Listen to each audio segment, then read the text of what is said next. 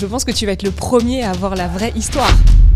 10, 20, 50 1000 personnes, s'il y a au moins une personne que tu as changé par ta prise de parole, là, ça vaut le coup. Appuyer sur publier, c'est toujours un effort pour moi.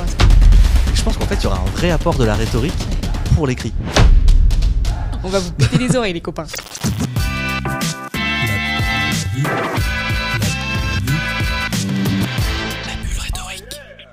Bonjour à tous, bienvenue sur ce quatrième épisode de la bulle rhétorique. Aujourd'hui, je suis ravi de recevoir Valentine Soda. Valentine, t'es experte sur LinkedIn, copywriter, t'es présente sur euh, les réseaux sociaux à fond. Euh, et déjà, est-ce que j'ai oublié quelque chose sur ta présentation? Non, je pense que c'est pas mal, c'est assez complet. Ok, parfait. Alors j'ai une première question pour toi. Comment ça va? Franchement, ça va trop bien. Je Parfait. pète le feu aujourd'hui. Nickel. Je suis super contente d'être là, le patatomètre, il est au max. Parfait. Et deuxième question, comment ça va vraiment? On dit toujours comment ça va, et finalement on répond toujours ça va, toujours très bien, etc. Est-ce que tu as des trucs en ce moment dont tu veux nous parler? Franchement, aujourd'hui, ça va super bien. Le patatomètre est encore plus au max, mais j'essaye de canaliser pour le podcast, tu vois. Ça marche. Mais en, en ce moment, tout va particulièrement bien et c'est la réflexion que je me faisais hier soir euh, en me couchant, tu vois, en mode, je suis vachement heureuse quand même en ce moment, ça, ça va, hein franchement ça va. Trop cool, trop bien. Alors j'ai une première question pour toi parce que donc j'ai demandé sur LinkedIn euh, avant chaque interview, hein, je mets le, le- le nom de mon prochain invité, vous pouvez poser des questions. Et il y a plusieurs personnes qui m'ont demandé pourquoi les gants de boxe? T'as le droit de ne pas répondre. je vais carrément te répondre, mais je pense que tu vas être le premier à avoir la vraie histoire. Yes, Tu veux l'histoire officielle ou officieuse? La vraie. Ok. Alors, je te balance l'officiel pour mettre un peu le cadre, tu vois. Officiellement, c'est simplement que bah j'avais choisi comme couleur vert, du coup le rose ça va bien, c'est une couleur, tu vois, c'est la- la- sur le, le spectre de couleurs, c'est pile l'inverse. Donc c'était parfait. Euh, J'adore la boxe, j'en fais depuis des années, je suis une vraie combattante et puis du coup du punch, machin, c'est génial. Donc c'est là-dessus que je suis partie. La version officielle, c'est euh, tout simplement, oh, c'est bête, mais c'est très bête. À l'époque, j'étais encore en, en cours, j'étais en alternance quand je commençais à publier sur LinkedIn. J'ai stoppé mon alternance et il fallait que je refasse tout mon branding. Et je m'en faisais une montagne, tu sais, un truc. J'ai dit merde, il me faut la bonne photo avec la bonne phrase tout de suite et tout. J'étais en stress. À l'époque, j'étais retournée chez mes parents dans ma petite chambre violette et on a décidé de la repeindre. Tu sais, c'était le confinement, on se faisait chier, on faisait tout et n'importe Ouais. quoi. On est tous devenus peintres hein, pendant le confinement. Complètement. Et mon père est parti sur un verre un peu Henken que je trouvais très joli. Donc je gardais ce verre-là, je cherchais la phrase, le bon truc. J'ai été faire la fête avec mes copines, on a bu du punch et en fin de soirée on est rentré et ma, je reste bloqué de à 4 heures en mode eh, ma chérie quand même LinkedIn tu vois. Et elle m'a dit mais ma puce, mets du punch dans tes textes. Punch est devenu punch est devenu box. J'ai commandé des gants de boxe rouges, ils sont arrivés roses. Alors qu'ils devaient être rouges. Et en fait, c'est parti là-dessus, c'est débile. C'est trop bien. Ouais, c'est cool. Donc c'est vraiment que des que des Des hasards. ouais des hasards ouais. Ok, trop bien. Bah ça y est, on a l'histoire. Maintenant, une question peut-être un peu plus en lien avec la prise de parole, puisque c'est l'objet de ce podcast. Euh, toi, tu te situes où au niveau de la prise de parole en public? Parce que notamment, donc t'écris beaucoup, hein, bien sûr, sur LinkedIn. Et C'est ton réseau principal. Mais tu fais aussi beaucoup de live. Et c'est aussi une de tes marques de fabrique. Est-ce que euh, pour toi c'est stressant? Est-ce que tu as pu évoluer là-dessus? Est-ce que tu es à l'aise quand tu prends la parole comme ça? Alors je, je, je pourrais te dire hein, ouais c'est hyper stressant, j'ai le cœur qui bat et tout. La vérité non c'est vraiment ma cour de récré. Là je stresse plus du tout quand je fais des lives.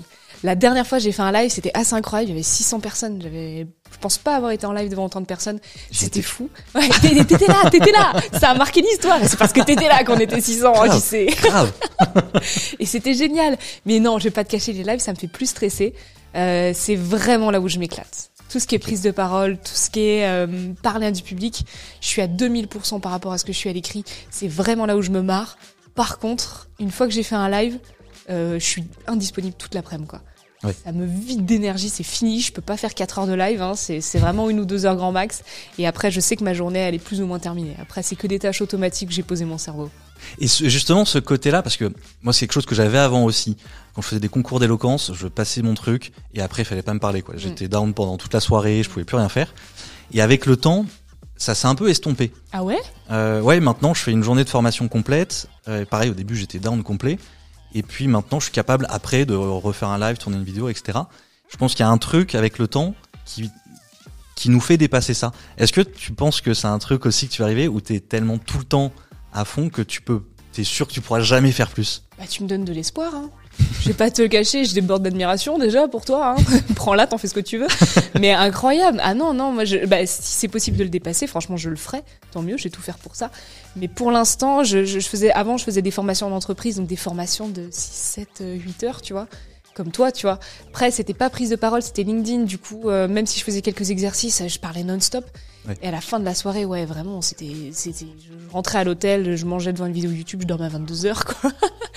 Donc euh, là, toujours pas. J'ai fait des concours d'éloquence quand j'étais plus jeune. Et d'ailleurs, c'est petite anecdote euh, pour toi public. petite anecdote toute bête. Quand tu tapes mon nom sur Google, la première photo qui apparaît, c'est une photo de moi. Je dois avoir 13-14 ans et avec mon petit diplôme de concours d'éloquence, toute contente. Et j'étais arrivée quatrième, je crois, un truc comme ça. C'est trop bien. Ah, j'étais contente. Je savais pas du tout. Le sujet, c'était la politesse simple. Non, c'est ça. La politesse, euh, simple obligation ou nécessité nationale, un truc comme ça. Ok. Et j'étais partie sur non, non, on s'en fout, la politesse. La preuve, il y en a plein qui sont pas polis tous les jours et ils vivent très bien. Et j'avais pas du tout gagné. Bah, quatrième, c'est déjà bien. C'est de la gueule. Ouais. Mes parents étaient fiers. Tu m'étonnes. Donc, oui, je, je, comprends que ça puisse épuiser, mais euh, ouais, non, les lives, non, c'est vraiment un kiff. Et alors, du coup, je reviens sur ce concours. C'était quoi ce concours d'éloquence? C'était vraiment chouette, mais à l'époque, euh... franchement, c'est un peu marrant de raconter ça. À l'époque, mon crush y participait. Donc, je voulais absolument le pécho, tu vois. Alors, c'était des petites amourettes. J'étais quoi? Non, je devais être un peu plus vieille que ça. J'étais en seconde, donc j'avais 14-15 ans, ouais. Et du coup, j'avais participé pour, pour le pécho, quoi. Ouais. Je l'ai absolument pas pécho. Ah, merde. Tu l'as battu au concours? Non, non, non, pas Ah, du merde. tout. Bah, il a gagné. Il a gagné. Il a Ah, gagné. l'enfoiré. Ah, bah, c'est vrai. Il s'appelait comment? Il s'appelait Alexis. Alexis, si tu me regardes aujourd'hui, t'étais mon crush de lycée, c'était génial. Eh ben, Alexis, elle a peut-être pas gagné le concours, mais aujourd'hui, elle te défonce sur Je LinkedIn. Je t'éclate dans tout. Même en éloquent, je t'éclate. Je te prends quand tu vends du haut. Vas-y, on va faire ça. Alexis, c'est un défi, un battle sur ma chaîne. T'es mort. T'es mort, Alexis. Non, non, pauvre. Non, non, je, je, suis plus, je ne suis plus sur cette histoire d'amour, malheureusement. Mais au moins, ouais, ça m'a filé le, le kiff. Mais je pense que ce qui m'a le plus donné le goût de l'oral et de l'éloquence, ça reste comme le théâtre. Ah oui, t'as fait du théâtre aussi. Ouais, j'en T'en as fait pendant longtemps? 11 ans. 11 ans, ok. Ça m'a sorti de la timidité. Et donc ça te sert aujourd'hui, j'imagine. Est-ce qu'il y a des trucs que t'appliques encore du théâtre? Tous les jours. Ouais. Tous les jours. Rien que sur de la posture, euh, l'occupation de l'espace. Genre de truc, c'est que je détestais. J'ai commencé, j'avais 10 ans le théâtre, donc euh, nous donner une grande scène, me faisait marcher. Allez-y, marcher. Hyper chiant. Mais le fait de ressentir les autres, ressentir l'énergie des autres, ça m'aide vachement. Ouais, de la position, de prendre de l'espace et tout. Euh, Porter la voix, beaucoup. Porter le regard, euh, avoir plus de confiance. Et puis, c'est tout bête, franchement. Et ça. Attends, en même temps, ce sera un cut. Attention, JC du futur, tu cutteras. Sorry Le truc qui m'a le plus marqué à l'époque quand j'étais jeune, euh, j'avais une grande frange, j'avais des lunettes, j'avais beaucoup de boutons, j'avais un appareil dentaire, donc tout ce qui pouvait me cacher le faisait, tu vois. Ouais. Tu vois euh, Violette dans Les Indestructibles? Euh, Oui, oui, Eh oui. bah, C'est clairement ça, c'est une mèche comme ça, un œil qui dépasse, puis toutes mes photos c'était comme ça. Ok. Et le théâtre, le gars est arrivé, il m'a fait alors toi tu vas mettre un serre-tête, et tu vas pas nous faire chier, tu vois. Et bah c'est tout con, mais ça m'a vachement aidé de De te montrer. le port de tête, le, voilà, je suis là les gars et euh, je suis pas venu là pour déconner et j'ai plein de trucs à dire et ça va être marrant. Quoi. Et justement, t'as une astuce, un truc peut-être qui te reste du théâtre et, euh, et qui te sert encore beaucoup aujourd'hui? J'avais jamais réfléchi à cette question, c'est intéressant. c'est intéressant comme question. Est-ce qu'il y a un truc qui pourrait me rester? Je pense que c'est déconstruire la fausse croyance que euh, l'audience, la personne en face de toi est malveillante. Oui. Les gens sont profondément bienveillants. Enfin, je me permets de te donner un petit cours parce que je sais que t'as t'as Ouais, ouais. là-dessus. Je suis pas très bon là-dedans. Non, je sais, c'est ton, ouais, ton truc. Et du coup, le, le déconstruire le truc de la personne en face de toi, à partir du moment où tu te mets dans une situation euh, de jugement en fait face aux autres, va forcément être dans la bienveillance. Ouais. Va forcément te regarder avec les yeux de l'amour et va forcément être bienveillant avec toi, peu importe à qui tu t'adresses, peu importe la taille de la de l'audience, ça va être de la bienveillance. Pareil pour les lives LinkedIn. Les gens sont pas méchants sur les lives LinkedIn. Les gars, faut déconstruire ça absolument. Les gens sont contents de vous voir en live. Vous prenez de votre temps gratuitement pour les divertir ou pour leur apporter quelque chose sur votre temps de travail ou temps perso. Les gens seront reconnaissants. Au pire des cas, ils s'en foutent. Mais si vous apportez quelque chose, personne ne va s'en foutre. Et moi, c'est un truc que je dis très souvent, justement, euh, dans mes formations, dans les trucs que je fais. Parce qu'effectivement, les gens ont peur du regard que l'audience va porter sur eux. Et j'en dis toujours, en fait, il y a deux choses. Premièrement, vous, euh, bah, je suis désolé, mais vous avez les couilles de parler, en fait. Donc déjà, les gens ont au minimum un peu d'admiration. Parce qu'ils sont pas à votre place. Il Ouais. faut toujours se dire ça. C'est vous qui parlez. Et ne serait-ce que pour ça, vous méritez de l'admiration. Et ensuite, effectivement, parce qu'il y a cette admiration, les gens se disent, ouais, moi je le ferai pas. Et donc il y a forcément cette bienveillance, effectivement. Je suis Ouais. entièrement d'accord avec toi. Des ovaires comme as. Exactement, oui, c'est vrai que je parle de couilles, mais des ovaires Oui, aussi. tu vas pouvoir faire des shorts, mais incroyable, de ouf. ça va partir en steak. Déjà, en fait, à chaque phrase, j'ai une punchline que je vais pouvoir mettre dans l'intro, tu vois. Je mets un best-of d'intro. L'intro, elle va durer 12 à peu près une demi-heure. une série Et le podcast, on se dit au revoir, c'est tout. C'est tout dans l'intro. Mais je savais qu'on allait bien s'entendre en fait. C'était obligé. Déjà, on se parle bien sur LinkedIn. Alors, euh, Grave. Alors, j'ai une autre question. On, a, on reste un peu sur cette question, justement, du regard des autres. C'est la question du syndrome de l'imposteur. J'ai regardé, on s'est lancé à peu près au même moment en indépendant. Oui. Moi, j'avais un gros syndrome de l'imposteur au début. Pour te raconter un peu, quand je me suis lancé, mon premier client, euh, c'était deux entrepreneurs. Je les coachais pour du pitch. Ils avaient pris 10 heures. Je pense qu'on a dû faire 15 heures parce qu'à chaque fois, j'avais l'impression de rien leur avoir apporté et je leur rajoutais des heures gratos, des trucs, ça, non, mais on peut faire plus, je vous ai pas donné grand chose, etc. Après, ils m'ont fait des retours et au fur et à mesure, j'ai pu euh, un peu améliorer là-dessus. Je sais pas si toi aussi, t'as connu ce moment-là, notamment au début. Peut-être que tu l'as encore d'ailleurs, j'en sais rien. Ouais. Moi, je, enfin, je pense, j'ai une théorie qui, qui, est ce qu'elle est, hein, elle est vérifiable, mais je pense qu'on se débarrasse jamais de son syndrome de l'imposteur. Qu'il faut pas essayer de lutter contre le syndrome de l'imposteur. On l'a tous, c'est ok, euh, on l'accepte et on essaye de vivre avec et de passer à autre chose. Je trouve que essayer à tout prix de non, non, moi je l'ai plus du tout. Si, si, tu l'auras et tu l'as sur plein d'autres sujets et, et si t'as pas le syndrome de l'imposteur sur la prise de parole à l'oral, tu l'auras sur l'écriture, puis tu l'auras sur le sport, puis tu l'auras sur plein d'autres trucs, donc ça c'est ok. Euh, je l'avais beaucoup au début. Je pense que j'ai appris à en faire un, un petit pote à la compote. Tu vois, genre Mm. il est à côté de moi sur le siège. Je suis en mode elle est pourrie cette phrase. Hein. Bon, on va la publier quand même. Allez, on va voir. tu vois, il est toujours un peu à côté, mon petit Jiminy Cricket. Et je pense qu'il est hyper nécessaire pour douter. Et Oui. je pense que quand t'as le doute, ça veut dire que c'est important. Donc c'est une bonne chose. Et y a pas une partie où tu te dis, là, je suis sûr de moi? Ah non, jamais. Ah ouais, ok. Ah non, jamais, jamais. hein, franchement, même quand je fais des lives, hein, je me dis vraiment, ils s'en foutent les gens. Hein. Faut le faire quand même. Hein. Faut le faire, on n'a pas le choix. si je le fais pas, personne le ferait. Mais non, il y a, y a personne le fera. Oh, la prise de parole à l'oral est monstrueuse, celle-là. Si je le fais pas, personne le fera. Ah, Mes parents sont contents d'avoir payé 5 ans d'études, hein, pour ça je peux dire. Ils sont fiers. Oh, ils sont fiers. Et, euh, et du coup, non, il y a, il y a aucun moment où je me dis, ah, ça- là, meuf, tu déchires.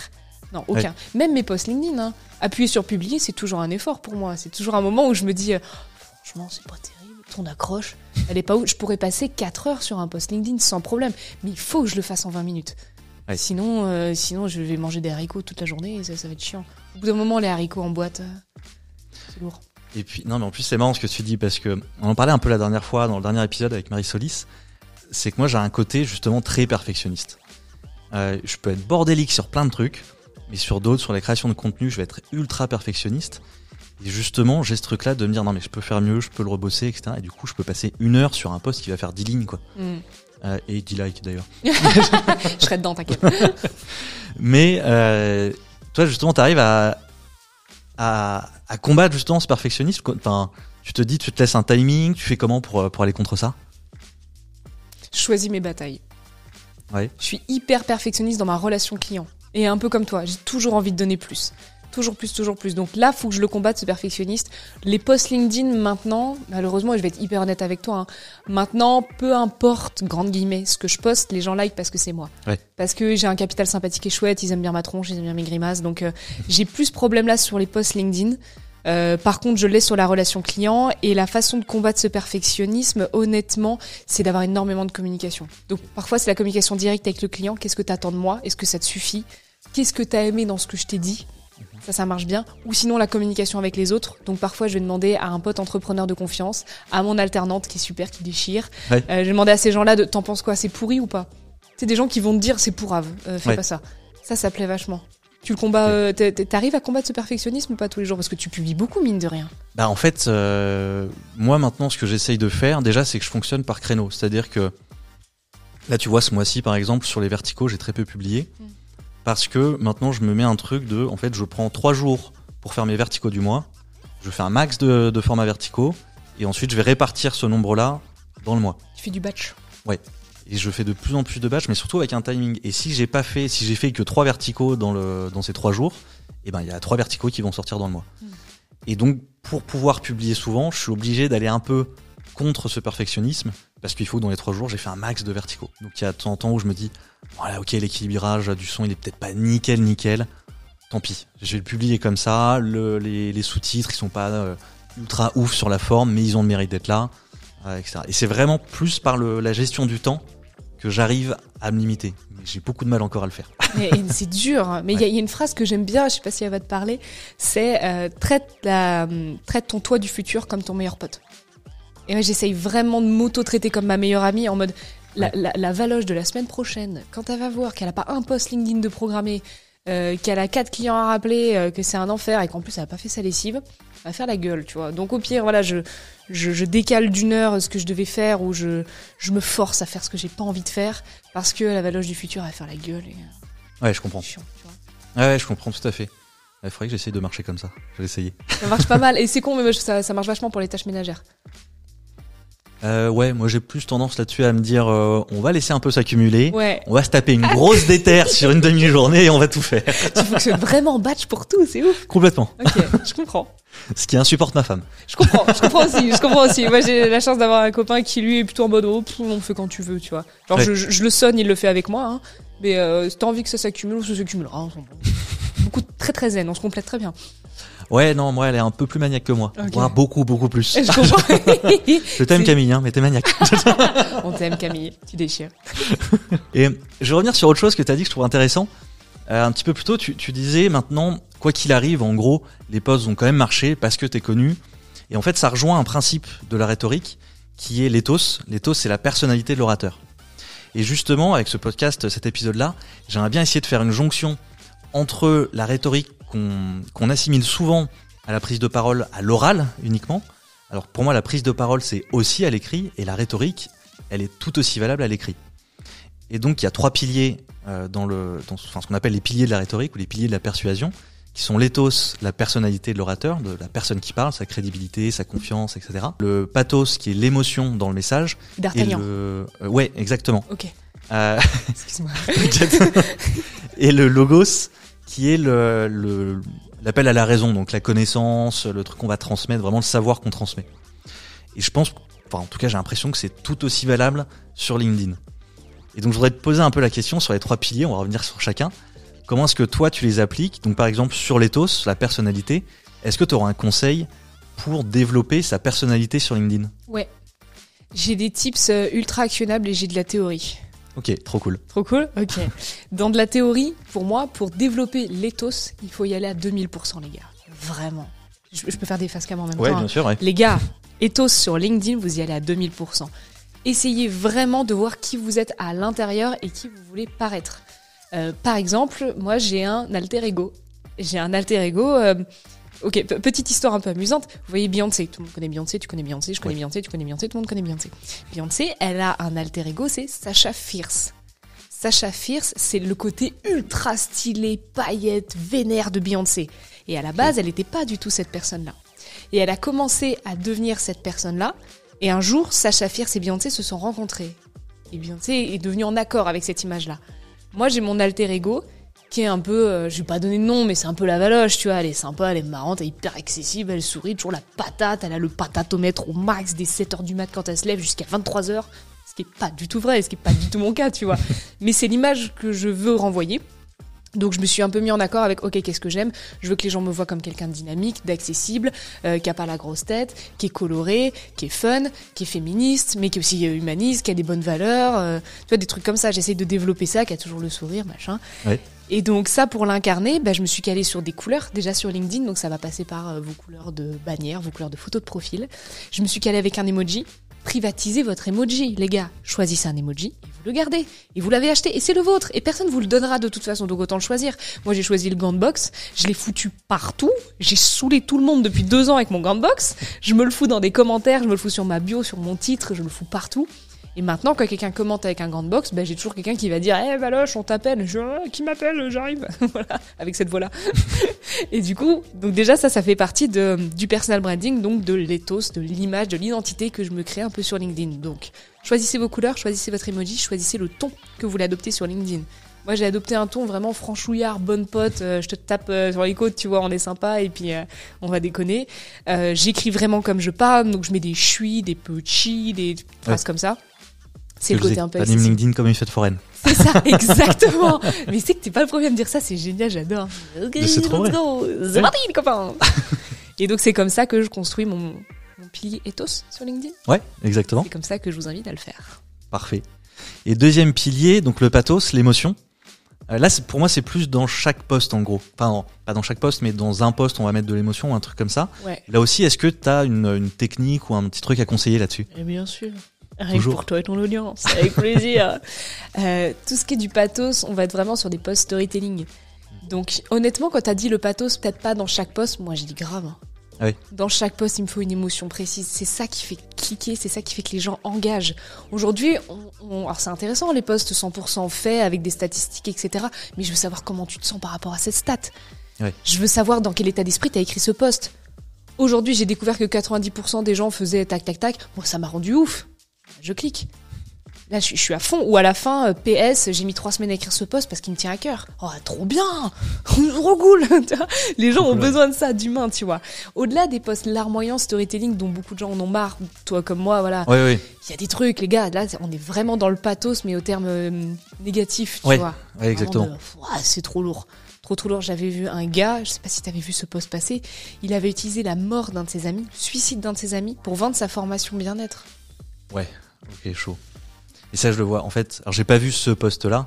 Et je vois très souvent des posts comme ça où ils parlent de la mort de quelqu'un, de trucs. Alors parfois, c'est vrai que euh, moi, il y a certains proches qui sont décédés qui effectivement m'ont donné des leçons. Peut-être que j'en parlerai, j'en sais rien, tu vois.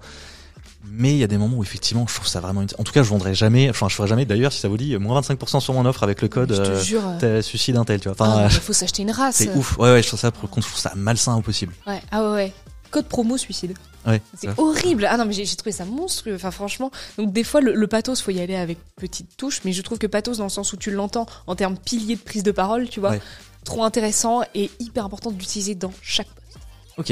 Et donc justement, ce qu'on met en général en opposition avec le pathos, qui est le logos, où pour le coup, c'est vraiment l'apport de valeur. En gros, si je comprends bien, on peut en mettre, mais avec du pathos. Ouais. Moi, franchement, je combine vraiment les deux. Je, je fais pas de post 100% valeur ajoutée, mais quand on dit pathos, c'est vraiment une toute petite phrase qui juste dit, euh, voilà, je, je t'emmène dans l'histoire avec moi, quoi. Ouais. C'est pas que du storytelling avec un personnage, une situation initiale, des péripéties une- et une résolution, tu vois. C'est pour moi le pathos, je le vois comme petite touche pour dire, en fait, je, je suis un humain qui te délivre une information. Et donc, euh, est-ce que tu peux me rappeler le nom du dernier pilier? Le logos, pardon. le logos, ok. et donc le logos, euh, je pense que c'est déterminant sur LinkedIn et honnêtement, s'il y avait un pilier à mettre euh, d'abord, ce serait celui-là. Parce que c'est vraiment donner, donner avant d'espérer recevoir. Arrêter de vendre à chaque poste LinkedIn. Stop. On n'est pas là pour bouffer de la pub. De la pub, on en a partout sur notre portable, à l'arrêt de bus, à la radio, tout le temps. LinkedIn, quand vous y mettiez, si vous commencez à publier sur LinkedIn, il faut pas parler de vos offres à chaque poste. C'est un enfer. Personne n'aime ça. Donc, logos d'abord avec un petit peu de pathos pour de l'émotion, et on termine par l'éthos avec un petit peu de personnalité pour que les gens se rappellent de vous pour être mémorables. Trop bien. Et est-ce que euh, sur la rhétorique, toi, t'as aussi étudié ça? Parce que j'ai lu quelques bouquins, forcément, hein, sur le sujet. Et je me dis qu'il y a plein de trucs, mais c'est du copywriting antique, en fait. Grave. T'as regardé un peu des trucs là-dessus? Pas du tout. Pas du tout. Ok. D'autres questions que euh, ouais, bien sûr. Je vais en, je vais en trouver d'autres. Y a pas de souci. En vrai, euh, je je vais te refaire ma réponse. Alors franchement, pas du tout. Je me suis vraiment pas intéressée à la théorie et ce qui est terrible. Et à la base, je- syndrome de l'imposteur à mort, je pensais que le fait de pas avoir vraiment étudié la théorie du copywriting, de pas avoir bouffé des, des formations, des machins, moi je me suis vraiment formée déjà sur le tas. J'ai bouffé des vidéos YouTube, des articles, etc. J'ai fait beaucoup d'exercices d'écriture pour devenir une bonne copywriter quand même. Ouais. J'ai eu beaucoup de clients rapidement, mine de rien, j'ai eu de la chance que je faisais payer une misère histoire de me former, tu vois. Donc j'ai jamais vraiment étudié la théorie. Ça te, tu, tu pensais à quoi toi de théorie antique? Bah en fait, t'as tous les bouquins. euh, alors peut-être pas jusqu'à lire Aristote, mais t'as des livres de Quintilien qui a écrit un bouquin qui s'appelle le- le- l'institution oratoire, qui est destiné à la prise de parole à l'oral. Mais en fait, dedans, il y a tous les principes d'argumentation.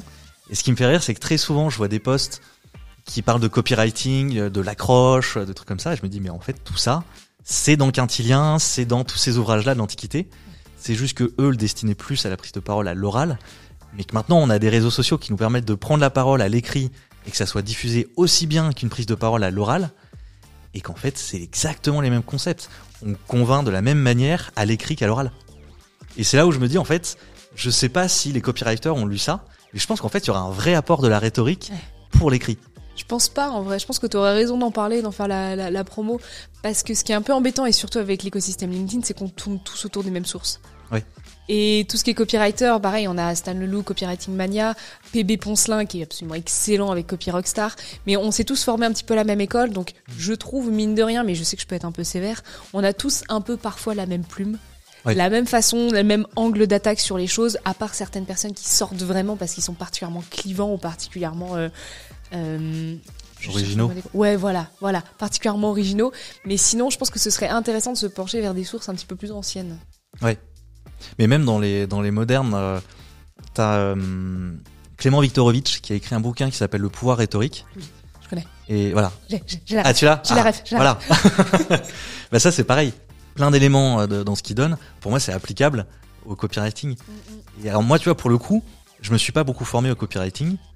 Euh, j'ai lu euh, Niederhofer, j'ai lu euh, le bouquin de Christopher Piton, j'ai lu ce genre de bouquin. J'ai acheté quelques formations. Mais bah, il y a plein de trucs sur lesquels je me forme à travers la rhétorique, où je me dis en fait, une accroche à l'oral, il faut que ça soit, il faut que ça capte l'attention, il faut que ça montre aussi mon autorité, il faut que, etc. Et ben en fait c'est la même chose sur LinkedIn. On accroche sur LinkedIn, elle répond exactement aux mêmes exigences. Ouais. Quand c'est à l'oral, il faut que les gens s'arrêtent pour m'écouter. Quand c'est sur LinkedIn, il faut qu'ils arrêtent de scroller pour appuyer sur voir plus. Complètement. Et c'est, je pense qu'il y a plein de trucs ouais, là-dessus qui pourraient vraiment se, se rencontrer. Je pense que la rhétorique, elle est au centre de beaucoup, beaucoup de choses. Ouais. En vrai. Je pense que si plus de gens se formaient à la rhétorique, en vrai, ça pourrait ouvrir les portes de beaucoup de métiers différents, beaucoup de choses différentes. Et je pense qu'on a tous besoin de ça. On a tous besoin de bien s'exprimer à l'oral, que ce soit introverti, extraverti, peu importe. Peu importe si on a besoin de faire un TEDx ou qu'on veut juste bien parler au repas de famille, c'est important. Le, le- le port de la voix est important. L'expression, de manière générale, c'est ce qui nous fait aussi être humain, tu vois. Donc je pense qu'elle Ouais. est vraiment au milieu, au carrefour de beaucoup de choses en tout cas. Gabriel Attal, si vous nous entendez, des cours de prise de parole, de rhétorique, de copywriting, on met tout ça à l'école. Franchement, premier truc. Franchement, quand j'avais fait mon, j'avais commencé un master que j'ai lâchement arrêté deux fois. Et, euh, et le cours que je préférais, c'était cours de prise de parole parce que le mec était Ah, génial. Ouais, j'avais de la chance. Trop bien. C'était où. C'était Audencia Sciences Com. Ok. Et le mec faisait ça et c'était quasi du théâtre. Et c'était pareil aussi, c'était de la, de la prise d'espace, etc. On devait s'exprimer sur un certain sujet, bien porter la voix. C'était absolument terrorisant pour tous les élèves timides de la classe. C'était toujours les mêmes qui arrivaient, qui avaient des bonnes notes. Mais n'empêche que, je trouvais ça absolument nécessaire, quoi. Ouais, mais bon, moi je donne des cours à Audencia. Tu déconnes? Non Trop drôle. À, à Nantes, là? Ouais. Trop bien À Audencia BS, euh, je donne des cours dans le cadre des électifs. Et depuis trois ans. Et là, je suis en train de voir, euh, pareil, Audencia, si vous m'écoutez, hein, on continue la discussion. Je suis en train de voir pour donner un cours euh, de façon, enfin en option, dès la première année. Euh, pour le coup, un cours tout au long de l'année pour- sur la prise de parole. Génial. Oh, tout plaqué pour t'avoir en prof d'éloquence euh, Audencia, par contre. hein. Bah, euh, on va voir comment ça se, ça se goupille. Je suis en train de modifier les choses. On est en train de réorganiser ça, mais euh, j'adore ça. Bah, tu m'étonnes. C'est en fait le- l'enseignement. Donc, je forme beaucoup dans les entreprises. L'enseignement, c'est un des trucs que je préfère. En fait, il y a deux trucs que j'adore. C'est bosser avec les jeunes entreprises et l'enseignement. Et les jeunes gens. Et ouais, des jeunes gens de façon générale. Ok. En fait, c'est trop cool parce que, alors déjà, c'est un choix, c'est un électif, donc ils choisissent la matière, ils ont plein de matières au choix, ils doivent en choisir une. Donc ceux qui viennent déjà, ils sont motivés. Et je trouve ça trop bien de discuter avec des jeunes, de voir eux leurs idées, et surtout, ce que j'adore, c'est l'examen final de ma matière, parce que je suis obligé de les noter. Et l'examen, je leur demande de défendre une, de défendre euh, un changement qu'ils voudraient voir opérer dans le monde. Et ça peut être tout et n'importe quoi. Ça peut être euh, le monde dans le sens où ils veulent. Ça peut être dans le monde de leur école, dans le monde de l'entrepreneuriat, dans le monde en général, politique, environnement, ce qu'ils veulent. Génial. Et ils ont cinq minutes pour défendre euh, le sujet qu'ils veulent. Et j'adore entendre toutes les idées qu'ils ont. Il y a des trucs incroyables. Ils sont smart. C'est ah ouais ouais. ouais. C'est il y a des idées de génie. Il y a des enfin c'est j'adore ce moment-là. Et les entreprises j'adore parce que pareil je, forme beaucoup dans des incubateurs, des trucs comme ça. Et je vois des mecs qui ont des idées, enfin des mecs et des nanas qui ont des idées mais incroyables. Et très souvent ma, femme me voit rentrer et je lui dis dans mes telle boîte mais je vais les aider c'est sûr. J'ai trop envie de bosser avec eux, je vais les aider. J'ai aidé un concours de j'ai accompagné des finalistes euh, d'un concours de pitch organisé par Red Bull. Et donc je devais les accompagner jusqu'à leur finale. Et en fait, après, j'ai continué à les voir, j'ai essayé de les mettre en réseau avec des gars, etc. Je voulais absolument que leur projet sorte parce que le projet était trop bien.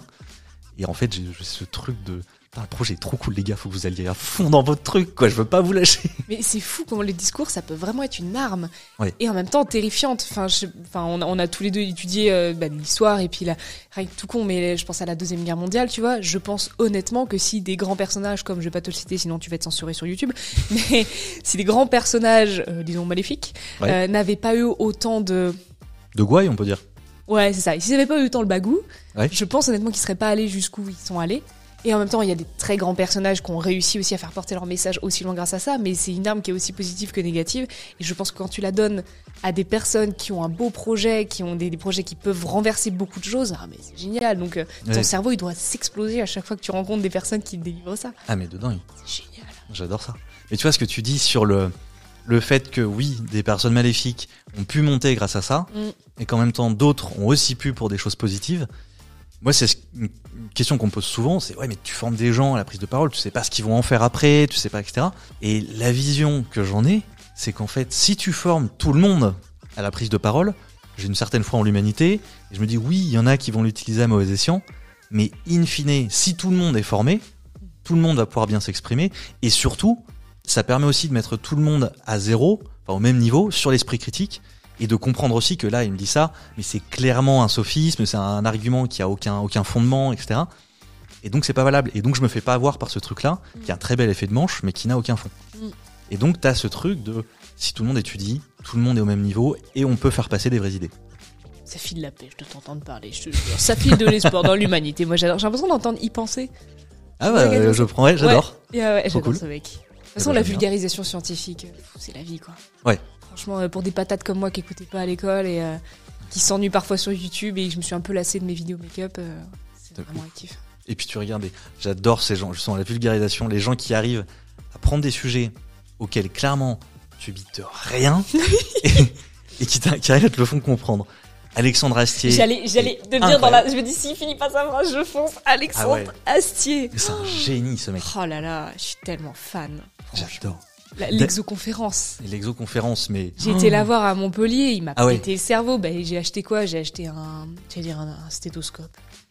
Un... Ouais, mais j'ai pas le nom non plus. Bah Euh, merde, truc pour regarder les Ah ouais, étoiles. un truc pour regarder les étoiles. J'ai acheté un truc pour regarder les étoiles, mais instant et c'était génial. Ça m'a tellement marqué, je me souviens plus le nom. tu vois. Ouais. Putain, et je suis sûre les gens, tu sais, derrière leur écran là, ils vont être. C'est un. Elle, elle est conne. C'est un. C'est un. Non, mais je- on est con. Hein, Voilà. On se met d'accord, on est on con, est ensemble. voilà. Mettez dans les commentaires le mot que ce que c'est. Voilà. Et ouais, mais j'adore ce gars. Mais d'ailleurs, justement, euh, il je sais pas si t'as vu, il est passé dans Hot Ones. Mais si, je l'ai vu. Voilà. je Alors- vais t'en sortir 10 posts LinkedIn, t'es pas prêt. Ah ouais, mais je vais les envoyer. Alors, est-ce que, alors, peut-être que tu vas les envoyer avant que je publie. c'est pas On sûr. va voir ça. Je peux t'attendre. qu'est-ce que t'en penses, justement, de ce qu'il dit sur l'écriture? Parce qu'en gros, ça concerne aussi le copywriting. Mais, hein. Qu'est-ce que t'en penses? Est-ce que t'es d'accord avec lui là-dessus ou pas? Je mettrai un petit rapide extrait pour ceux qui l'ont pas vu. De plus en plus, on voit l'intelligence artificielle arriver dans notre vie. Est-ce que tu crois qu'aujourd'hui, elle est un danger pour les auteurs? Elle est un danger pour les mauvais. Un auteur, un vrai, qui écrit parce qu'il doit écrire, ça pour moi, ça risquera jamais rien. Oui et non. En fait, c'est à- Astier, il fait partie de ces gens. J'ai profondément envie de lui parler et j'ai profondément peur de le rencontrer. Tu rencontre Ouais. jamais tes idoles. Ouais. Il a un côté bourru et un peu, euh, un peu au bout d'un moment, tu vois, qui, qui- qui est un peu, qui peut être très décevant, je pense, en face à face, tu vois. Donc en gros, euh, moi, ce qui m'a vraiment touché, c'est sa vision de, de la créativité, tu vois. Ouais. Quand il disait la créativité, alors attends, si je me rappelle bien, c'était un truc genre la créativité, ça se travaille. il dit surtout, c'est, ce qui m'intéresse, c'est quelqu'un qui met de soi dans ce qu'il écrit. Mm, mm. Bon, c'est ce que j'ai retenu C'est ça, globalement. et qu'un robot ne pourra jamais vraiment remplacer. Je pense que ce qui me bouleverse dans les œuvres, c'est de savoir que celui qui l'a fait a eu besoin de le faire. Si personne n'a eu besoin de le faire, ça m'intéresse moins. Ouais. La phrase de Eh, t'as peur que ChatGPT il fasse ton travail? T'imagines pas, mais j'y sais, mais le nombre de fois où je me suis bouffé cette phrase. Ah ouais. Je t'invite à ma conférence sur l'IA, tu pourras défendre l'humain. Non, j'ai pas que ça à foutre déjà. Déjà, déjà, Jean-Mich, je m'en fous. Et je- arrêtez de m'inviter à vos conférences sur l'IA. Je suis désolée, je m'y connais rien en IA. Je suis pas très très douée et je vais rien pouvoir vous dire que c'est super, c'est un outil, ça nous aide, mais ça remplacera jamais l'humain. Je pourrais rien vous dire de plus, je suis désolée. Mais euh, j'ai trouvé que ouais, c'est ça, c'est tu laisses forcément un bout de toi. Ce qui m'avait touché, c'était le côté fini des choses. Les choses seront jamais réellement finies, tu vois. Parce qu'une fois que je termine, il y aura toujours un truc à faire, il y aura toujours quelque chose. Donc faut, faut l'envoyer à un moment donné. Mm. J'avais adoré sa vision de une fois que tu as créé quelque chose, elle ne t'appartient plus. Ouais. Une fois que tu l'as fait, que tu l'as pensé, mais ça, ça, même à un, un tout petit, une toute petite échelle, c'est pareil pour les posts LinkedIn. T'écris ton post, tu le balances, il t'appartient plus. Comment les gens vont percevoir ton histoire, ton storytelling, ton pathos, comment les gens vont le percevoir? Savez ça, ça ne te regarde plus. C'est plus ton histoire. Tu, tu l'as acheté au loup et puis voilà, il le mange, il le dévore, il le laisse, euh, il s'en fout, ils font pipi dessus, tu t'en fous. c'est plus ton truc. Ça ne t'appartient plus. Donc ça, j'avais bien aimé. Mais je t'avoue, que j'ai du mal à me remémorer le moment particulièrement où il parle de la création Astier. Tu saurais éclairer ma, ma, ma taverne? Euh, bah c'est dans le Hot One, c'est en gros, il parle de, je il pose la question de, la- de l'IA, de ChatGPT, et c'est à peu près ce qu'il explique. Mais euh, Il m'avait vraiment ému à un moment donné, je sais plus à quoi c'était, c'était sur le, le, le, le rythme de la création et sur la, la, la difficulté ouais, de laisser aller les choses et de- d'accepter en fait. euh. J'ai bien aimé la phrase de ouais non mais Alexandre il finit un truc. Puis dit mais non Oui. le truc sera jamais fini. Ça je, je me reconnais bien là-dedans. Mais comme il dit, ouais, là, je, je sais plus là aussi, euh, c'est peut-être dans un bon moment avec euh, toujours avec Yann Kojandi d'ailleurs, où je crois qu'il disait le- quand il a fait l'exoconférence, le matin même, il a dit ça coûte combien d'annuler? Oui, oh oui. Parce qu'il dit en fait, moi, en fait, je suis pas prêt, j'ai pas encore fini finalement. Mm. C'est pas assez pour les gens. Ouais. Et ça, alors là, là, en plein cœur. Et plein cœur. c'est- ouais, je trouve ça d'une force. Alors bon, il dit bon, ça coûte trop cher, on va le maintenir. Oui, mais non, mais tu sais, ce qui est touchant, c'est surtout, j'ai une admiration sans faille pour les gens qui sont à un niveau déjà, puis ils le savent, tu sais, ils sont pas complètement cons non plus, ils le savent, Oui. tu vois, mais qui ont quand même cette, euh, cette sincérité, c'est même pas de l'humilité à ce stade, c'est cette sincérité, cette rationalité de dire, eh, moi, pareil. Oui. Tu sais, t'imagines pas Alexandre Astier annuler l'exoconférence, pas Alexandre Astier, t'imagines pas Alexandre Astier douter, t'imagines pas Alexandre Astier qui dit ce n'est pas assez pour les gens, alors que Alexandre Astier, honnêtement, euh, il me fait coucou de la main, c'est un dieu, il est incroyable, Oui. genou à terre, tu vois. Je veux dire, l'exoconférence, pour moi, c'est un bijou. Elle est Ah, mais- perfectible quand t'es expert, mais pour des, des pégus comme nous, c'est génial, Ouais, tu vois, ouais, ce qu'il mais fait. c'est un- génie. Et le fait qu'il ait pensé que ce soit pas assez, tu te dis, mais Et surtout qu'à côté de ça, il dit qu'il a confiance en lui. Et c'est pas un manque de confiance en lui, c'est un vouloir plus. Mm. Et c'est- je trouve ça génial de faire oui, ça. c'est brillant. Ouais. Elle a fait 2 millions de vues en 48 heures, cette vidéo, t'imagines bah, Le nombre de gens qui se sont quoi. reconnus là-dedans. C'est Astier, et en même temps, je pense que c'est pas que Astier. C'est Hot Ones. C'est Kian Oui. Kojandi et c'est Astier. C'est ça. Malgré tout, je pense profondément, et tu- je suis sûre que tu vas être d'accord avec moi, je pars du principe que tu es d'accord avec moi, Ouais. la qualité du contenu fait tout. Oui. Peu importe les, les- les étiquettes que tu mets dessus. Et en fait, cette vidéo est tellement qualitative, il délivre tellement de choses, Ouais. il est tellement touchant, il est à la fois très divertissant, très drôle quand il parle du mec dans son camion là qui était fan de, de, de Camelot mais qui voulait Oui. absolument pas voir le film. Ouais, ouais. C'est hyper touchant et en même temps, quand il parle de parentalité, même si c'est un sujet qui me touche pas pour l'instant, oh, mais plein cœur. Mais c'est un mec qui est vraiment entier, complet. Mm. Et ça, ça transparaît, je Mm. trouve, dans chacune, chacun de ses passages médias, quel que soit l'endroit. Mm. Tu sens qu'il est toujours dans le vrai. Enfin, dans son vrai, après, on est d'accord, on n'est pas d'accord, mais il a, au moins, il, il balance son truc. Il y avait un truc où il passait dans l'ancienne émission de Morandini sur les téléréalités, et de, c'était il y a longtemps, hein, mais les nanas de Qui veut épouser mon fils qui étaient là, et où euh, le passage est incroyable. Il dit, euh, Morandini lui demande ce qu'il en pense. Il dit bah moi je trouve ça un peu, alors je plus le terme, mais en gros je trouve ça vraiment désolant quoi, de montrer ça à une heure de grande écoute. J'aimerais bien qu'on passe des gens euh, qui nous inspirent, qui nous donnent envie de connaître plus, etc. Je pense que d'en arriver là, à un moment, j'aimerais bien que de temps en temps, sur les grandes chaînes, à des heures comme ça, on voit des gens, je sais pas, brillants, qui nous inspirent quelque chose, qui ont un truc de plus que nous, qui, ont, qui nous filent envie de comprendre des trucs sur le monde, sur ce qu'on est. De mettre en scène comme ça le, le discours euh, abscon et la médiocrité, ça me saoule. Voilà. Et Morandini demande aux deux maires de l'émission euh, qui sont là. Euh, Qu'est-ce que vous avez à répondre à ça? Est-ce que vous avez quelque chose à commenter? Il y a celui qui a bon, en même temps, c'est pas vraiment fait pour être commenté. hein. Euh, Vous avez envie de dire euh, quelque chose? Marie-France No comment. Ouais. C'est Chantal pas tellement fait pour être commenté, dit. Il a vraiment des punchlines comme ça qui sont vénères. hein. et, voilà, et il est incroyable, il est dans son truc. Il dit oui, vous avez le droit de dire ce que vous voulez. Moi, je dis ce que j'en pense, c'est tout. Ah, j'adore ce mec. On est, on complètement dissocié. En fait, c'est une émission fan d'Astier. Oui, complètement. Asseyez-vous, prenez des cookies, des gâteaux, il y a tout ce qu'il faut. On Voilà, en va se parle de lui passer un- pendant On va se 6 passer heures. Camelot, on va se passer tous les films d'Astier. Voilà. On L'émission va durer. euh, décaler sur Twitch et puis ça va être super. Exactement. Alors donc on va passer à la minute rapidité, question de rapidité. Là tu vas devoir répondre à un maximum de questions en une minute chrono. C'est génial, putain. Est-ce que c'est comme. C'est génial, purée. Est-ce que c'est euh, comme. euh, Est-ce que c'est comme Hugo Décrypte Ou c'est des phrases très courtes? Euh, alors que c'est des phrases très... euh, non non c'est vraiment je te pose des questions donc je te donne une question par exemple ton jeu favori. Ok, il faut Tu que je réponde, jeu. euh, faut que je réponde au tac au tac. Exactement. Ok, ok. Jeu vidéo ou jeu société? Euh, là j'avais juste mis jeu. C'est à la fin donc je pense pas qu'on ira jusque là. Ah, ok, ça marche. je suis au taquet. Est-ce que tu es prête? Je suis prête, JC. C'est parti. Ton orateur préféré. Jean-Corentin Poisson. Le livre que tu as le plus lu. Péplum à Amélie Nothomb. Ton créateur préféré sur LinkedIn. Antoine Périgne. L'habitude la plus importante dans ta vie. Me brosser les dents. La matière que tu préférais au lycée. Théâtre. La personne avec laquelle tu rêverais de dîner. Elliot Meunier. Le pouvoir que tu rêverais avoir. Téléporté. L'étape que tu changerais dans ta vie, s'il y en a une que tu veux changer. Les dates date L'étape. L'étape de ma vie Ouais. L'adolescence. Ta plus grande qualité. Je suis marrante. Ton plus grand défaut. Je suis marrante. Ta plus grande source d'inspiration. Mon père.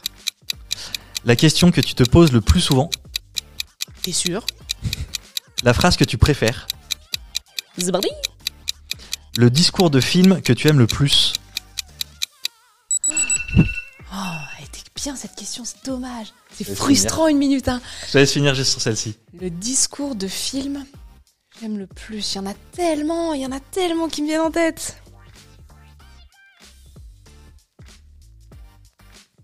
Je pense que c'est le discours. Oh, je sais plus son nom de l'acteur, ça va me revenir. Les en- euh, si c'est euh, les, les garçons et Guillaume à table. Ouais. Et c'est Guillaume. Guillaume Gallienne. Ouais. Le discours de Guillaume Gallienne à la fin, quand il est sur scène, il, il a tourné tout un film, et après, c'est le moment où il parle, et il est sur scène, et il y a juste une douche, et il est sur la, la, la, la scène, tu vois, et il se déplace à jardin, et il parle à sa mère, comme ça, dans le public, et oh là là. Ah, revoie. frisson. Ah, frisson. Ouais, faut que je le revoie. Mm. Ça me donne envie de le revoir. Ouais, Content si je te donné envie. C'est génial comme format. C'est trop bien. Et J'espère que vous avez kiffé autant que moi, j'ai trop kiffé. On peut faire 10 minutes de ça. Allez. Non, non, c'est une fin de tournage, monsieur dame. Non, en vrai, en plus, j'avoue, je crois que personne n'a jamais répondu à autant de questions. C'est vrai sur la minute. Ah ouais, oui, parce que là, en vrai, euh, je suis arrivé à la moitié de ma feuille. Je répondais au taquet. Je m'étais dit, en fait, les questions à la fin, c'est vraiment au cas où. C'est pas les meilleures questions. Du coup, j'avais pas. tu flippais Mais qu'il avait la goutte comme ça, elle va pas la fermer celle-là. Si elle me les fait toutes, euh, je vais, pas- je vais dire quoi à la fin quoi Quelle est ta couleur préférée Ton jean préféré Génial. Tu vas galérer avec le son parce qu'on fait que de gueuler Et non, c'est pas grave. Moi, je le laisse euh, comme ça. Je retouche pas le son en fait. On va vous péter les oreilles, les copains. Ouais, vous, ouais, de temps en temps, vous allez remonter, baisser, voilà. Désolé. Euh, ah, du coup, tu as répondu à plein de trucs. Euh, alors, tu m'as dit. Il y a, quelqu'un que tu as cité et que je connaissais pas. Elliot Meunier Ouais, Elliot Meunier. Écoute, j'y sais, je vais être tout à fait honnête avec toi. Je tu suis- l'as inventé. En fait, c'est un cousin qui vit dans l'Aveyron. Elliot Meunier est un entrepreneur de génie qui s'est lancé à 16 ans en seconde, qui a créé en fait un- une méthode de formation qui permet de retenir plus d'informations quand tu lis. Il a créé Atomic Thinking. Ouais, je vois. Il a créé tout un écosystème autour de ça. Elliot Meunier aujourd'hui a 19 ans et je l'ai rencontré hier, Ok, trop cool. juste avant de, de- de venir te voir. Trop bien. Je suis extrêmement fan de son personnage parce que je le trouve particulièrement Zarbi. Donc je suis allée vraiment en mode hyper curieuse. Est-ce que t'es aussi Zarbi que t'as l'air Zarbi? Oui. Le mec, alors si je dis pas de conneries, je crois qu'il était petit rat de l'opéra, mais en tout cas passionné de danse. Euh, il a un physique déjà que je qualifierais de Zarbi. C'est pas du tout négatif, c'est même particulièrement positif. Du sens où tu, tu sens qu'il y a un truc et, et hum, tu sens qu'il y a un truc chez lui, il est animé. Et les gens animés, euh, pour moi c'est au top de la, la chaîne alimentaire, tu vois. Ouais. Genre vraiment. Ouais. Et donc j'y suis allée vraiment de façon très très curieuse. Le mec qui a sa réputation et à qui il est, tu vois. C'est, je, je saurais même pas t'expliquer par des mots tellement ça a été du ressenti. Il a un sourire comme as, mais un sourire profond, tu sais, qui te transperce l'âme, Ouais. vraiment, tu vois. On a échangé vraiment euh, très, très rapidement sur le boulot. On est tout de suite allé dans du perso. Ça a été fabuleux. C'était dans un contexte pourtant qui était pas forcément propice à ça. Il est d'une gentillesse, d'une douceur, et tu sens, sais, quand il te regarde, il est avec toi. Il y a personne autour, tu vois. Et ça, c'est fabuleux. Il danse. T'as l'impression qu'il a pas d'os. Moi, ça me fait mourir de rire. Il est très drôle. Il se prend pas au sérieux. C'est le genre de gars qui a pas besoin d'alcool ou de drogue pour danser comme un fou, qui te prend par les mains, qui te fait danser aussi. Et c'est tout bête, vraiment. J'ai tendance à être euh, assez euh, tactile avec les gens que j'aime. Je fais vite des câlins, je prends par le bras, on se déconne, machin. Et lui m'a fait un câlin. Et je sais pas comment te dire. Tu sais qu'il serre fort. Ouais. Tu vois? Et le genre de truc où tu, tu sens, t'as le, le kiffomètre qui fait tu vois et qui monte direct t'étais en mode et je suis sortie de cette rencontre mais rechargée Trop cool. et tu sais t'es le soir où t'es dans ton lit t'es en mode qu'est-ce qui s'est passé là? J'avais beaucoup d'admiration pour ce gars maintenant j'ai de l'admiration pour l'humain Ouais. et vraiment j'adorerais ouais un dîner ou un déjeuner avec lui euh, vraiment oh, vas-y viens on refait le monde et on, on déconne parce que je pense que c'est quelqu'un de profondément euh, profondément humain vrai et profondément bon Trop bien. Bah, Elliot, c'est une invitation. Ah ouais, non mais en plus j'ai proposé de passer dans mon podcast, il m'a dit oui, donc Trop normalement euh, ouais ça va se faire, ça va être trop chouette. Trop bien. Bah, d'écouter ça. tu vas kiffer. Euh, sur quoi est-ce qu'on peut revenir? Euh, le livre que tu as le plus lu, tu m'as dit? Amélie Nothomb, Péplum. Mais Ok. en vrai, j'ai été prise un peu de cours. Je pense honnêtement que c'est euh, quand t'as un thermomètre, tu as dedans du mercure. Ouais. Mercure d'Amélie Nothomb est le livre que j'ai le plus lu, je pense. Ok. Et tu sais que j'assume pas trop Pourquoi Nothomb, mais je trouve que ça fait pas assez intellectuel. Tu sais, j'ai- j'ai- j'aimerais te dire euh, euh, se faire, comment se faire des amis de Dulk Energy, j'aimerais te dire euh, euh, Advertising, euh, j'aimerais Ouais. te sortir des mots comme ça. Mais non, moi, les gars, c'est Amélie Nothomb, j'adore. J'adore. Bah, Moi, je vais te dire comme ça. Tu vas te sentir bien. Moi, je pense que c'est les premiers livres de Beck BD. Ah ouais? Pareil, on n'est pas sur de l'intellectuel grand niveau. Oh, je tombe des nues. Pourquoi? Bah, je tombe, enfin, pas physiquement, mais j'aurais pas mais, dit pourquoi que ça tu lisais du BD. Alors, du Bec BD, j'imagine. De? Tu, tu lisais du vieux Bec BD, du coup, moins du Bec BD maintenant ou Euh, J'ai pas lu son dernier. Ok, J'ai trouvé l'avant-dernier vraiment pas dingue. d'accord. Euh, je vais lire son dernier Ok. parce que tout le monde en a parlé Je veux bien ton et avis. que je euh, suis, euh, je suis assez curieux. Mm. En vrai, je risque peut-être d'être d'accord avec lui sur certains trucs, Ok, mais je m'avancerai pas trop parce que je l'ai pas encore lu. c'est ça, tu peux pas savoir. Mais j'adore les premiers. Je trouve qu'il a une façon de raconter des trucs, des soirées. Il y a un, un de ses bouquins où tout le bouquin, c'est horaire par horaire, une soirée. Comment il s'appelle ce bouquin? Il s'appelle, je vais pas le retrouver. Ok, Euh, tu mettras à l'écran. Ouais, je le mettrai à l'écran. On va vous péter les oreilles, les copains. Mais c'est, je crois que c'est même son premier livre. C'est pas 99 francs, du coup. Non, non, non, 99 francs, il a écrit bien plus tard. Je crois qu'il était encore étudiant quand il a écrit celui-ci. D'accord. C'était l'époque où il était pote avec Edouard Baird, avec euh, toute cette troupe-là. Il avait fait un groupe qui s'appelait Les Pantalonnés, je crois, ou Les Dépantalonnés, un truc comme ça. Le splendide ou les nuls, non, c'est pas ça. Euh, non, non, c'était vraiment juste euh, des potes. euh, en gros, ils faisaient des grosses soirées ensemble, etc. Qui partaient complètement en live. Et il a fait une- un bouquin où il raconte heure par heure une soirée, alors qu'il est complètement romancé et on sait qu'il s'est pas passé tout ça, c'est juste pas possible. Bien sûr. Et c'est juste des mecs qui se bourrent la gueule, ils rencontrent telle personnalité, ils discutent, t'as tel mec, t'as Joy Star, t'as tel gars, etc. Et ça part complètement en live, donc c'est clairement pas de l'intellectuel. Mais moi j'aime bien que lire des bouquins qui sont pas que intellectuels, euh, de se détendre sur certains trucs. euh. J'aime bien, moi. J'ai- j'ai- ce que j'aime bien dans Amélie Nothomb, c'est qu'elle a cette façon de raconter une histoire euh, de narrateur omniscient, tu sais. Et j'ai vraiment l'impression d'avoir une voix off dans ma tête. Et elle Ouais. me raconte ça avec un. Genre, par exemple, le. le- L'étranger de Camus, ça Ouais. me bouleverse, mais je, je l'ai lu une fois parce que je, je dormais pas de ce bouquin. Ouais. Et c'est vraiment cette passivité face aux choses que moi j'ai pas du tout parce que je suis beaucoup trop dans l'émotion tout le temps. Tout est incroyable ou super nul, il n'y a pas de milieu. Donc Ouais. quand Nothomb me raconte ça en mode il a fait ci, il a fait ça, j'étais en colère. Comment t'étais en colère? Comment tu peux me dire ça? J'aime bien, j'aime bien cette nana là. Son dernier bouquin Psychopompe m'a moins parlé parce que c'est son histoire du coup, ça m'a moins touché. Mais Mercure les gars, ça se lit super vite. C'est une histoire complètement rocambolesque d'une euh, infirmière qui vient sauver une nana sur une île. C'est romantique, c'est beau, c'est doux, c'est poétique. S'il y a de l'aventure, c'est intéressant. La fin, elle vous casse le crâne en deux. Donc euh, digne de de euh, pas Inception quand il va sur l'île, digne de Shutter Island. Ok. Bah, essayé. beaucoup trop. Voilà, mais regardez-vous, achetez-le et vous verrez bien. Bah, franchement, j'ai jamais lu de tombe, donc euh, je vais, euh, je vais essayer. Tu vas kiffer, vraiment, ça Ouais. se lit vite. Euh, Est-ce qu'il y a un autre point Est-ce qu'on je- peut revenir sur tes cartes qui sont absolument magnifiques? Tu peux les montrer à la, à la caméra Hop. Ah, C'est incroyable Incroyable Bah surtout, je vais m'acheter un truc parce que là, je suis obligé d'imprimer à chaque fois, de coller. Mmh, Et je vais essayer de m'acheter un truc de fiche pour éviter d'avoir à, à tout coller, garder les fonds à chaque fois, etc. Bah ouais, grave. Trop bonne idée. Est-ce qu'il y a un autre truc? La personne avec laquelle tu rêverais de dîner, tu m'as dit? Elliot. C'était- Oui, c'est là où tu m'as répondu à Elliot Money. Tu m'écoutes pas du tout quand je parle. Si, si, non, mais je savais plus sur quelle question c'était. Parce que tu m'as dit aussi ton orateur préféré. Mon orateur préféré. bah, j'ai dit toi. Ah oui, c'est vrai. ah bah oui. Bah revenons là-dessus. Alors, du ouais, c'est pas mal, je comprends. Tu peux détailler un peu ton admiration ou, ouais. euh Pourquoi tu m'aimes Maintenant, c'est l'interview, je rougis. ça va être top.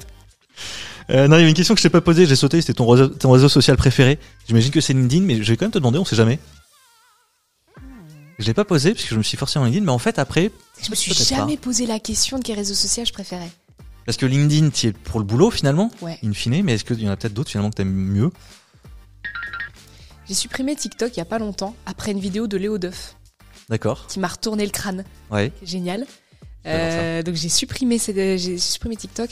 J'aimais beaucoup Instagram. Mais en fait, je trouve que Instagram et LinkedIn, comment je les vis, c'est un peu la même chose. Sur Insta, tout le monde est plus sexy, toutes les filles sont plus fines que moi, euh, tout le monde est beaucoup plus beau, tout le monde fait des meilleures soirées que moi, tout le monde se marre bien. Sur Instagram, tout le monde est plus intelligent que moi, tout le monde fait plus de pognon que moi, tout le monde arrive mieux à gérer ses problèmes que moi. Donc, euh, hmm, quel réseau social? Je préfère Je dirais LinkedIn parce que c'est là où je m'amuse et surtout il se passe des choses, donc j'ai l'impression que mes actions ont des conséquences. Ouais. Donc je pense que je dirais quand même LinkedIn. Ouais, je trouve qu'on rencontre des gens qui sont fabuleux. Ma vie a été métamorphosée dès le premier poste. Ouais. C'est ça qui est fabuleux. Et moi, j'ai eu la chance d'être sur LinkedIn euh, à l'âge d'or de LinkedIn où tu publiais, il suffisait que tu écrives un peu bien, tu faisais du 50 000 vues euh, tranquille peinard. Alors Et, que ce qui est plus compliqué, c'est qu'il y a plus de créateurs maintenant, je pense. Il y a plus de créateurs, l'algorithme a changé, les choses Ouais. ont changé, la façon de consommer du contenu a changé. Euh, c'était pendant le Covid, moi, donc évidemment, on avait tout ce que ça à foutre euh, Oui. sur LinkedIn, tu vois, tout le monde était sur les lives, c'était une folie furieuse et je suis super contente de m'être lancée hier. Euh, Mais lancez-vous aujourd'hui parce que ce sera plus dur demain. Mm. ça, ça. c'est un bon passage, un bon truc que je peux te dire. Et puis ça sera de toute façon nécessaire. Absolument. D'accord. Donc ouais, LinkedIn. LinkedIn. Ok, parfait. Je te propose de passer au deuxième jeu, donc l'interview inversée. Et donc là, Ouais. c'est moi qui vais recevoir les questions, Mm. qui va répondre à tes questions que je ne connais pas à l'avance, je précise. hein. Je ne sais pas de quoi tu vas me parler, mais j'écoute. J'ai- un peu le seum parce que ma question, je m'étais noté quelques questions quand même. Ma question, ma première question, c'était quel est ton réseau social préféré? Parce que j'ai vu que tu es sur plus de réseaux sociaux que moi. Ouais, j'essaye. T'as quand même bien cravaché euh, les réseaux sociaux. T'as fait des, des t'as fait ton petit récap il y a pas longtemps que j'ai adoré. J'ai beaucoup ce type de contenu d'ailleurs. Merci. Et donc ma première question, ça va être quel est le réseau social où tu prends le plus de plaisir? Celui où je prends le plus de plaisir, à publier j'hésite entre deux. J'hésite entre YouTube et LinkedIn. Ok. En fait, ça va dépendre du type de contenu. Parce que là, tu vois, il y a une vidéo que je prépare pour YouTube sur laquelle je bosse depuis cet été. Euh, parce que je veux la creuser et je pense qu'elle fera bien trois quarts d'heure. Euh, ce qui serait, dans ce format-là, ma- la plus longue vidéo depuis que j'ai créé ma chaîne. Et c'est ça que j'aime bien, c'est que sur YouTube, je peux vraiment prendre le temps de creuser un sujet. Donc là, j'ai lu des bouquins, j'ai lu plein de trucs. C'est sur les théories du complot. Euh, L'idée, c'est d'analyser comment se construit une, théorie du complot, la rhétorique du complotisme, comment combattre une théorie du complot, comment l'analyser, comprendre ce que c'est, etc. Donc j'ai envie de mettre plein de choses dans cette vidéo. En même temps, il faut que ça soit dynamique, parce que YouTube, si c'est pas dynamique, les gens lâchent. Donc euh, j'adore ça parce que je peux vraiment creuser un sujet à fond sur YouTube. Et en même temps, sur LinkedIn, étrangement, j'arrive beaucoup plus à parler de moi euh, à parler de ressenti, de trucs. Et c'est un peu ce que je fais justement sur ces bilans que je fais tous les mois de ma création. Euh, où je dis un peu, bah là c'était un peu compliqué, il m'est arrivé ça, j'ai un peu galéré. Par contre, je suis content de ça. Euh, ça c'est good mood, trop content, il y a ça qui se passe, j'adore, euh, etc. Et donc j'aime bien aussi cette simplicité qui, peut y avoir sur LinkedIn. Je pense que les gens s'en font un monde, ont l'impression qu'il faut toujours être à fond, faire des trucs qui sont chiadés comme pas possible, mettre que du positif, que du succès, que de je fais ça, je fais ça, ça marche, ces trucs, etc. Et en fait, j'aime bien mettre des posts un peu plus simples. C'est aussi pour ça d'ailleurs que je suis passé à deux posts par jour en semaine. J'ai un post le matin qui est plus bossé, où je vais mettre des carousels, euh, les plus grosses news, on va dire, ce genre de choses. Et l'après-midi, le post que je mets en fin de journée, souvent ça va être un truc qui va faire trois phrases euh, où je vais mettre, je vais parler du truc qui me saoule en ce moment, où je vais parler du truc genre euh, euh, salut à tous, euh, sauf aux gens qui demandent des synergies euh, parce que j'en peux plus, les gens qui m'envoient un message, ouais j'ai vu que t'étais dans tel secteur, je pense qu'on peut faire des synergies. Mec, t'es bouché à vanne en fait. Enfin, euh, je- non, on va pas trouver des synergies. J'ai j'ai beaucoup de respect pour ce que tu fais, mais non, euh, on va pas pouvoir bosser ensemble. Je suis désolé. Enfin, tu vois, c'est des trucs comme ça où ça me saoule et je vais le mettre. Ça va me prendre trois minutes pour rédiger ce post-là et je vais pas le relire. Je vais pas faire me dire ah telle phrase, etc. Non, je m'en fous. Il marche pas, c'est pas grave, je m'en fous.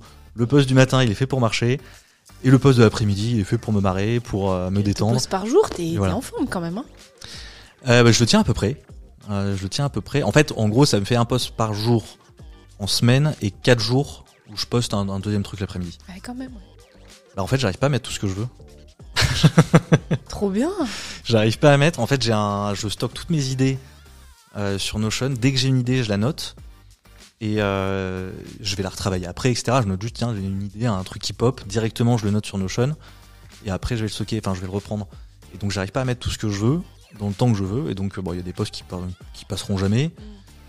Mais en fait, ça se fait assez facilement. C'est plus le travail de réécriture qui me prend du temps. Ok. Mais sinon, C'est pas l'idée qui pose problème. Ok.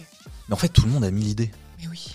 C'est enfin, Le plus dur, c'est ça qui me rend folle. J'ai vachement de gens qui me disent comment je fais pour organiser mes idées? Tu notes, oui, tu notes, tu, tout le temps, tout le temps, sous la douche. tu- au moment où tu t'endors, tu te réveilles, tu notes. Ouais. C'est tout. Dans tous les moments de vide, t'as toujours des idées tout le temps. C'est pas possible que t'en aies pas.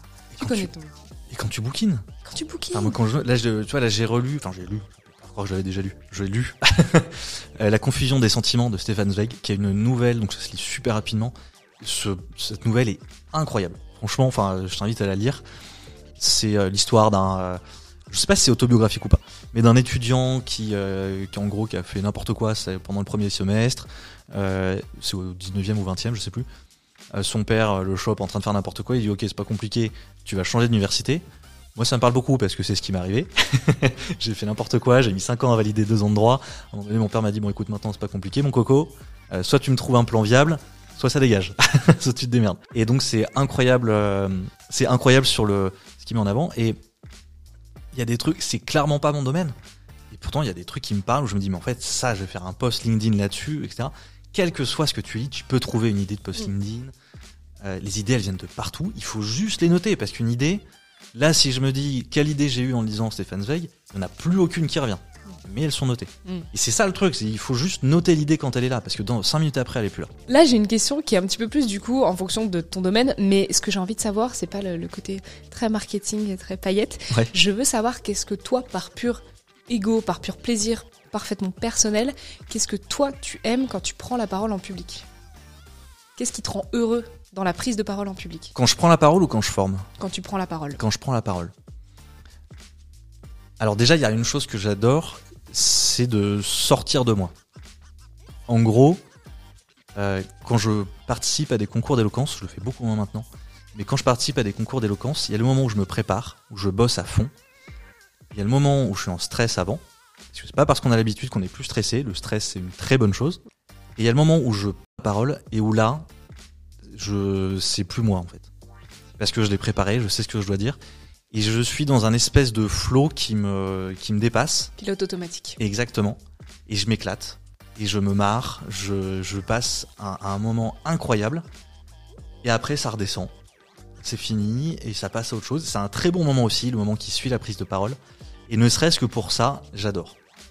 Parce que je me sens pas moi-même. C'est, euh, et je, je me sens meilleur à ce moment-là. Donc ça, déjà, j'adore. Et ce que j'aime beaucoup aussi, c'est le fait de convaincre. De dire qu'une prise de parole, ça peut changer quelque chose chez quelqu'un. Si tu changes le- les idées, si tu changes un point de vue, si tu changes une manière de penser d'une personne parmi les gens qui t'écoutent, que t'es 10, 20, 50 1000 personnes, s'il y a au moins une personne que t'as changé par ta prise de parole, bah ça vaut le coup. Et j'adore ce truc de se dire, c'est pas grave, je vais pas changer tout le monde radicalement, et je le sais très bien, j'en suis parfaitement conscient. Mais si j'arrive un peu à faire réfléchir une personne, j'adore. C'est juste ça que j'adore. Très clair. Très très clair, monsieur Poisson. Parfait. On va passer rapidement, parce qu'on est un peu serré par le temps, à la carte blanche. Ouais. Je sais pas de quoi tu veux nous parler, encore une fois, comme d'habitude. Je ne sais pas le sujet, et on va en discuter pendant peut-être 5 minutes. Il y a un, un sujet que j'ai réalisé pour, pour mettre un petit peu le contexte. Je sors de deux jours de formation, de séminaire. Euh, j'ai fait euh, The Bee Show, donc d'Aline euh, Aline Bartoli, Aline The Bee Boost, euh, que je connaissais un petit peu et j'avais déjà eu des personnes qui m'avaient dit Oh, Aline me fait penser à toi. Après avoir vu Aline sur scène, meilleur compliment. Merci beaucoup. Plus tard, quand je serai grande, je vais être Aline Bartoli. Absolument incroyable cette femme. Et donc je me suis, je suis vraiment allée en, mode très très passive, un peu comme si c'était mes vacances, en mode euh, je viens, je prends ce que j'ai à prendre et je repars. Je suis pas venue pour vendre, je suis pas venue pour faire du réseautage, je suis juste venue pour écouter les conférenciers. Il y avait Michael Aguilar, il m'a pété le cerveau. Il est incroyable. Incroyable ce mec en termes de, de, de discours, de rythme de discours, de pause. Mais il m'a cassé le crâne. C'était incroyable. Raphaël Torel m'a retourné la tête. C'était magique. Et avec les rencontres que j'ai pu faire, les discussions, je fais en sorte de toujours m'en- m'entourer d'entrepreneurs qui sont un petit peu, voire bien au-dessus de moi, Ouais. pour être dans un univers un peu stimulant, tu vois qui est assez chouette, comme les entrepreneurs que j'accompagne, c'est en général des entrepreneurs qui débutent, Ouais. euh, où c'est moi qui a tendance à plus leur apporter des conseils business. Eux m'apportent énormément d'humains évidemment, mais c'est moi qui leur apporte plus des conseils business. Là, j'essaye de m'entourer de gens au-dessus de moi. Je peux vous assurer un truc, les gars, on a tous, tous les mêmes problèmes. On a tous les mêmes moments d'anxiété, les mêmes moments de down, les mêmes moments de doute. L'argent ne résout jamais les problèmes. Plus d'argent égale aussi parfois plus de problèmes. L'argent n'apporte pas de la sérénité. J'ai parlé à des entrepreneurs, et évidemment je ne citerai pas nom pour leur intimité, c'est logique, où je pensais que c'était des dieux, des génies de alors t'es peinard? Ah non, je suis pas peinard, non. Aujourd'hui, je peux m'arrêter de bosser trois jours, je peux pas m'arrêter de bosser un mois, c'est pas possible. J'ai trop de charges, j'ai engagé trop de choses, j'ai envie de faire trop de choses. Donc l'argent, c'est pas toujours plus de problème, ça apporte aussi de la sérénité, mais c'est pas toujours le cœur du problème. Le cœur du problème, vraiment, la vraie chose sur laquelle il faut bosser, c'est la caboche. C'est toujours la caboche. Tout tourne autour de la caboche. Et donc, vrai message de prenez soin de vous, de santé mentale, vous en bouffez tout le temps. Mais honnêtement, c'est tellement important, peu importe votre niveau, au niveau du business, votre priorité, ça doit être vous et après votre business. Votre business, il roulera jamais sans votre tronche. Prenez le temps de lire, prenez le temps de vous former, prenez le temps de développer ça, de rencontrer des gens cool, d'écouter des podcasts, de prendre du temps pour vous, d'aller vous faire un spa, une balade à la mer, ce que vous voulez. Mais c'est tellement le plus important. L'argent, il est en illimité. On en trouvera, vous en trouverez, on se démerdera, on est entrepreneur, on est fait pour ça de toute façon, c'est ce qu'on fait, c'est ce qu'on fait. On cherche de l'argent et on s'amuse bien et on essaye d'avoir un impact positif sur les gens parce que c'est ce qu'on fait, parce que c'est cool. Mais par contre, votre temps, votre tronche, et c'est limité, c'est hyper limité. Donc c'est, je pense que la carte blanche, j'utilise pour ce petit message de bienveillance. Trop bien. Utilisez pour ça. C'est parfait. Non, mais je suis entièrement d'accord avec toi. Moi, je sais que j'arrive à avoir un rythme très soutenu mais j'hésite pas quand ça va quand je sens que je suis euh, là pour le coup en gros coup de fatigue ou quoi Mm. euh, je, je prends rarement des vraies vacances mais j'hésite pas à me faire trois jours quatre jours pour le coup je vais rien faire Euh, je vais ça, alors déjà il y a des moments où je le fais tous les ans euh, tous les ans je vais à Bourg de Visa Rock euh, quand tu verras ce message tu noteras que j'ai parlé de Bourg de Visa Oh. Ça- quoi ça tu connais Bourg de Visa Bah non, ah ok ça va connaît Bourg de Visa. Non, non, Qu'est-ce que ok. c'est Il y a- il y a- c'est un petit village de à peu près 500 habitants Qu'est-ce que tu vas foutre là-bas Euh, on va fêter les an- l'anniversaire de mon pote euh, chaque année là-bas. On est une trentaine, une quarantaine euh, dans une énorme baraque. Et je sais, c'est toujours à ce moment-là, c'est je ne bosse pas, je ne prends pas de clients à distance. Euh, on passe quatre jours à faire la teuf. Le matin, on va prendre le café au bar chez Rémi. Rémi, tu regarderas ce podcast. Et, euh, et c'est quatre jours complètement off. Et en général, ça tombe bien parce que c'est souvent une période, c'est en mai-juin, et c'est pile un peu entre le, le moment après Noël où t'as repris avec la nouvelle année, le truc, etc. T'as fait une vraie pause à Noël. L'été est pas encore là, et donc t'es vraiment, je trouve, dans le creux, enfin le moment le plus haut à ce moment-là de, de Ça fait un moment que t'es lancé, la vraie pause, elle arrive un peu plus loin, et du coup c'est nickel. Et ça tombe toujours pile poil au moment où j'ai besoin de faire une pause. Donc je prends pas de vacances, enfin rarement des vraies vacances, des vacances totales, mais des petits séjours comme ça, 3-4 jours où je fais rien. Et je pense que c'est effectivement important. Euh, certains ont besoin de prendre des vraies vacances et il faut le faire. Moi, j'ai moins ce besoin-là. Mais l'essentiel, effectivement, comme tu le dis, c'est toujours de s'écouter. La caboche. La tête. Ta grosse tête là. Faire gaffe. Bah écoute, on arrive à la fin de ce de ce podcast. Euh, C'était trop bien. Franchement, Cool, je...